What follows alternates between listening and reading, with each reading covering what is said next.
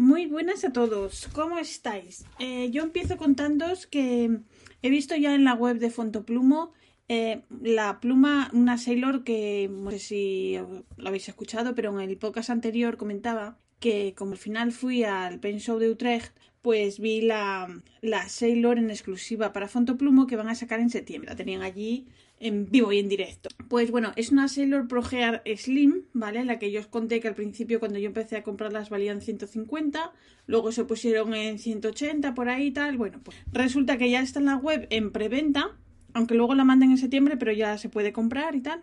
Bueno, pues el precio de venta, tócate las narices, es 265 euros. 265 euros por una Sailor Pro Gear Slim. Que ese precio es lo que solían costar las Sailor Pro Gear, que es el modelo un poquito superior, que bueno, es un poquito, un poquito más grande, tampoco hay mucha diferencia, ¿vale? Pero bueno, es un poquitito, un poquitito, tiene unos centímetros más.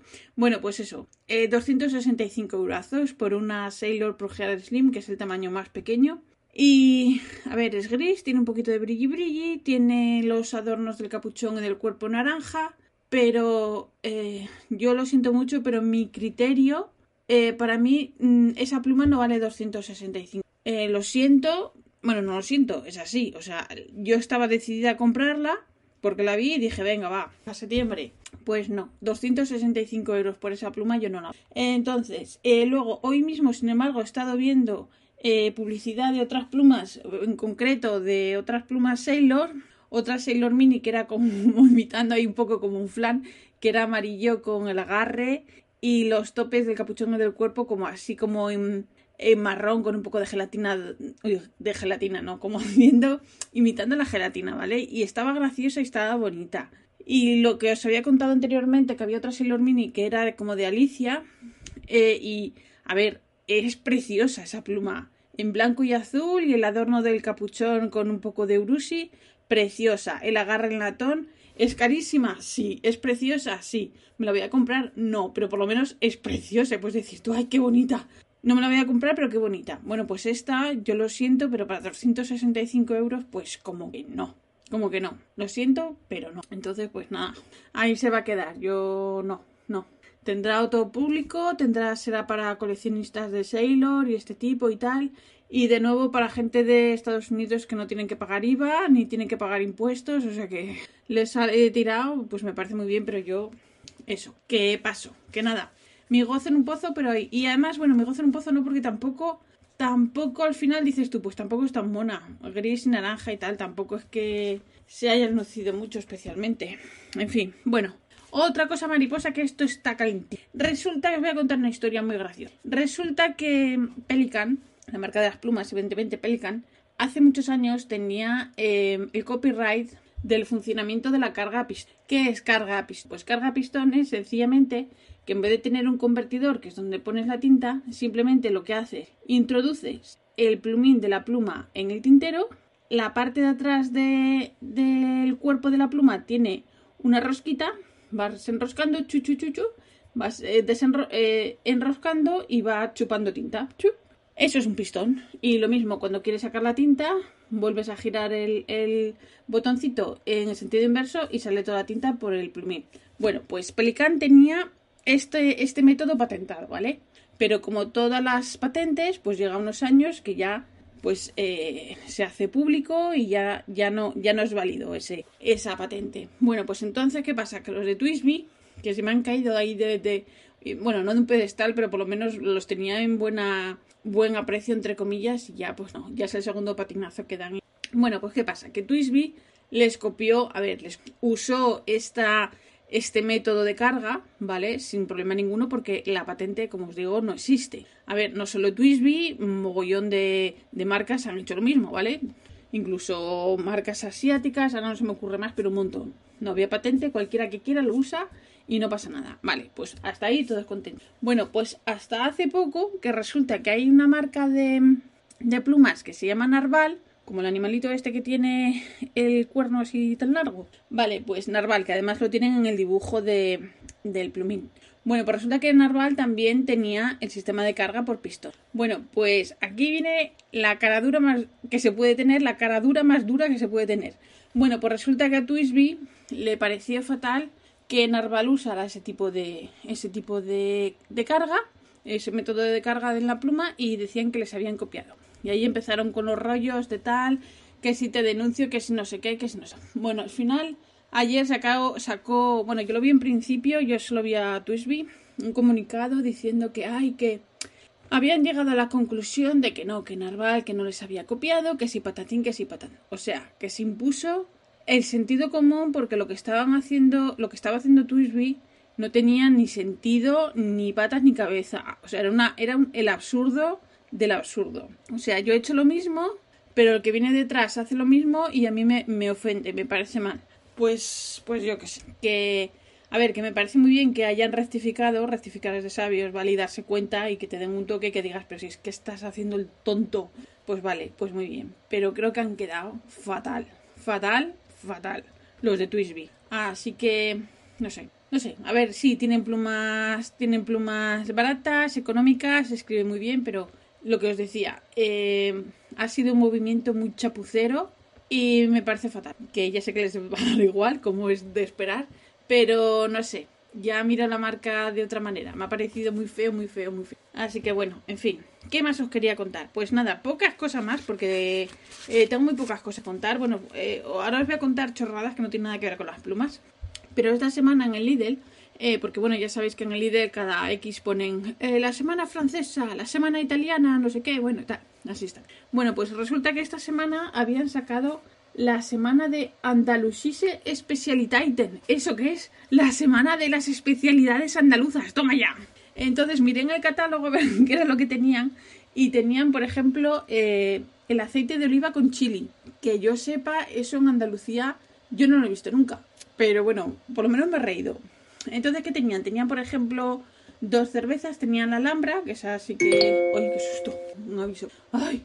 que es así que la conozco y luego tenía otra otra marca de cervezas que se llama Victoria Málaga supongo que como el Rincón de la Victoria y bueno no las conocía pero eran casi eh, 6 euros un paquete de cuatro botellas así que no sé no las he probado lo que sí he traído para casa han sido natillas con galleta eso sí que me ha hecho ilusión que por cierto esas natillas son de la marca Reina que la marca Reina está en Murcia que bueno, no es, Murcia no es Andalucía, pero bueno, por lo menos por proximidad las han metido ahí en el mismo paquete, ahí a la venga. Es como cuando hacen la Semana Española y mezclan productos españoles y portugueses. Pues esto les da igual. Sea, la para allá. Bueno, que también tengo que decir, que no viene a cuento, pero que nada que me he acordado. Yo me acuerdo cuando era pequeña, eh, los productos estos de Reina, hace muchísimos años, tenían un tocinillo de cielo. ¡Buah! ¡Buah! Buenísimo, brutal, brutal. Bueno, ¿y qué más os quería que contar? Ah, bueno, hablando de, de esto de la semana de, de, productos andaluces, que yo me acuerdo que la primera vez que yo fui de vacaciones fuera de Asturias, yo tenía 12 años, y fuimos a Málaga. Fuimos eh, mis padres, mi hermano y yo en un panda, en un, Seat, en un Panda que no tenía absolutamente nada, ni, ni aire acondicionado, por supuesto, ni el, eh, el evalúas eléctrico, no tenía absolutamente nada, hasta la suspensión era un asco. Pero bueno, allá nos fuimos desde Asturias a Málaga. Mis padres, adelante, claro, y atrás mi hermano y yo, en medio la, una, la, una nevera de estas de tipo camping, ahí con que a, las dos horas ya estaba todo deshecho.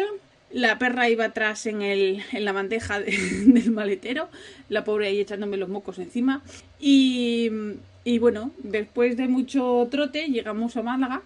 Creo que estuvimos, a mí me suena, porque yo me acuerdo en la calle Manuel Alto Aguirre, puede ser, igual sí. Bueno, y yo me acuerdo que, bueno, yo tenía 12 años y nunca había visto tanto. Y me acuerdo que fuimos a un montón de sitios, fuimos en, a, o sea, en Málaga, estuvimos ahí por, por, bueno, por el centro y todo, subimos ahí arriba, Gibralfaro, puede ser, un montón de, de sitios. Estuvimos en Puerto Banús porque fuimos ahí a ver los barcos ahí de los, de los ricachones. Y fuimos también a Ronda, a ver el puente ese ahí súper brutal. Estuvimos en, en, Granada, en Alhambra, claro, ahí fuimos a ver la Alhambra. ¿Y qué más? ¿Dónde fuimos? No me acuerdo, pero muchos sitios. Y fue la primera vez que yo comí higos chumbos, que había muchos puestos, bueno, de señores así por la calle que vendían higos chumbos y fue la primera vez que yo comí eso. No sabía lo que era. Oye, pues estaba bueno. ¿Y qué más? ¿Qué más vimos? Eh, yo qué sé. Ay, ay, Mijas, fuimos a Mijas, es verdad. Y luego me acuerdo que íbamos a la playa Íbamos a una playa que no me acuerdo dónde estaba, pero había un señor que tenía como un puestecito allí en medio de la playa y hacía como figuritas con conchas, las pegaba allí y hacía como si fuera, no sé, una especie de fuentes o algo así, unas figuritas. Oye, me traje una y todo. El señor más, más majo. Y nada, y me acuerdo que mi madre nos había comprado, mi hermano y a mí, un libro a cada uno para que estuviéramos tranquilos durante el viaje y cuando estuviéramos por allí. Y a mi hermano le había comprado, el, le había comprado El Conde de Montecristo y a mí me, había comprado Las maravillosas aventuras de Nils Holgersson, que me encantó. Bueno, al final nos los cambiamos y me leí el, Conde de Montecristo también. Ay, voy a beber. ¿Y por qué, por qué os cuento esto? Pues porque tengo poquita cosa. Y bueno, ¿qué más os quería contar? Pues os quería contar que voy a hacer aprovechando que es verano, voy a hacer un descansito, voy a hacer una pausa y voy a dejar que pase el verano para volver a grabar podcast. Ah, podcast. ¿Por qué? Porque voy como un pollo sin cabeza con el trabajo. A ver, no. A ver, voy mejor, ¿vale? Ya voy más... Tengo un poco más de seguridad a mí misma, ya hago cosas... Eh, otro tipo de cosas, ya mm, son cosas más variadas, ya hago otro tipo de, trabajo y tal. Lo que pasa que, bueno, voy todavía con, con los días, eh, porque unos días entro una hora, otros días entro otra, y voy todavía un poco así, que no sé ni en qué día vivo, voy simplemente a trabajo y no trabajo. Y bueno, pues estos días, pues voy a andar un poco con los, mm, los días de trabajo bastante seguidos, la semana que viene también, porque se junta que la gente se va de vacaciones y tal, y bueno, entonces pues tampoco quiero eso, eso, que, que, voy a hacer un descanso porque, porque me viene bien a mí, que es lo principal.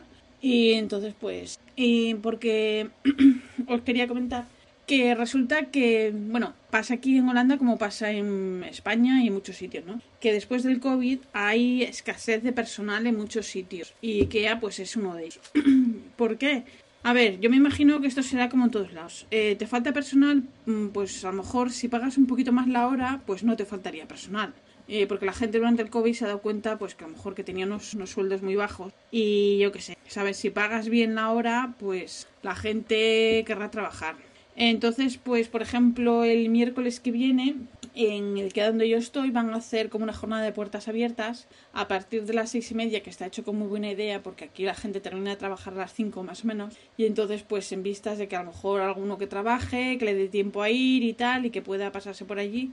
Y lo que quieren hacer es que la gente vaya eh, tranquilamente que vaya a ver cómo es aquello por dentro eh, cómo se trabaja y tal, y que claro, y de paso, pues a ver si alguno se anima y, y, consigue más personal para trabajar, porque hay una chica española que trabaja en el, en el comedor arriba y me estuvo comentando que en el que estamos ella y yo, ese por ahora va bien, mm, o sea, van justitos de personal, pero en el restaurante pueden atender a toda la gente hasta la hora de cierre, pero que en otros en otros IKEA de aquí de Holanda que tienen que cerrar el restaurante un poquito antes porque simplemente pues les falta gente y no, no llegan a todo.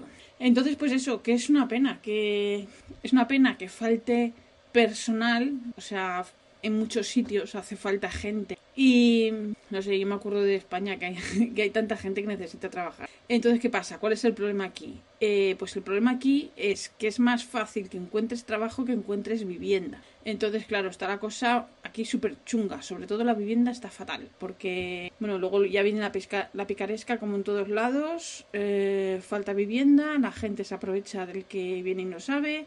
Eh, a lo mejor vienes y te meten donde un sitio que no es muy habitable y esa es una. Si no, trabajo hay, pero lo que os decía, eh, si las empresas necesitan personal, pues es que igual deberían de pagar, bueno, igual no, deberían de pagar poco. Eh, yo he cobrado hoy y estoy contenta. He sido más de lo que esperaba y no sé, ya lo veré la semana, el mes que viene, porque no sé si es que me han pagado todo el mes o me han pagado simplemente estos días, pero bueno, yo bien. Pero vuelvo a decir lo mismo, si tan desesperadas están las empresas buscar gente, chico, pues moléstate un poquito y sube un poco más el precio de la hora, por ejemplo, digo yo, o las condiciones o el horario, yo qué sé, no todo va a ser...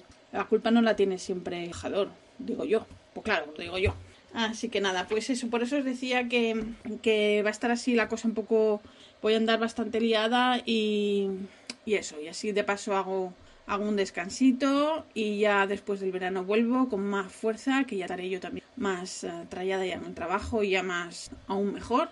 Así que nada, eh, os quería dar eh, las gracias por escucharme, por haber llegado hasta aquí. A Loco, un apapacho muy grande.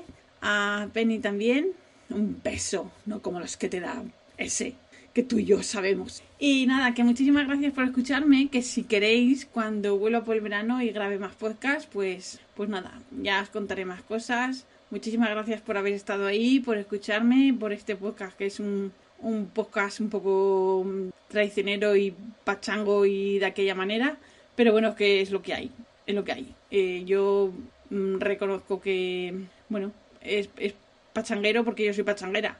O sea, no tengo, es mi opinión y ya está, no voy con más pretensiones que esas. Así que nada, un beso muy grande a todos, muchísimas gracias, que paséis un verano muy bueno y a ver si nos vemos después del verano. Un abrazo a todos, gracias. Os recuerdo que este podcast está asociado a la red de sospechosos habituales y eso ya sabéis. Un beso a todos, gracias.